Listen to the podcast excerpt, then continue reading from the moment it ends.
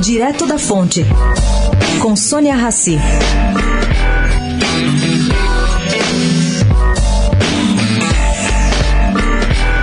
A medida provisória editada pelo governo Bolsonaro, determinando corte de 50% dos repasses das empresas para o Sistema S, está tendo consequências. A Firjan, por exemplo, demitiu ontem 7% do seu quadro de funcionários, o que significa um corte de 10% da folha de pagamentos salariais. Quase 400 pessoas dispensadas. Bom, indagado a respeito, Eduardo Eugênio Gouveia Vieira, presidente da Federação Carioca, justifica.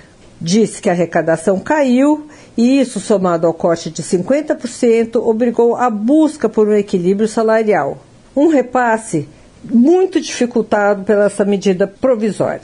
Eduardo Eugênio Gouveia Vieira, porém, avisa que SESC e SENAI têm acumulado em caixa nada menos que 6,7 bilhões de reais, que são recursos dos estados e que deveriam agora, nessa crise difícil, voltar para a origem. Sônia Raci, direto da fonte, para a Rádio Eldorado.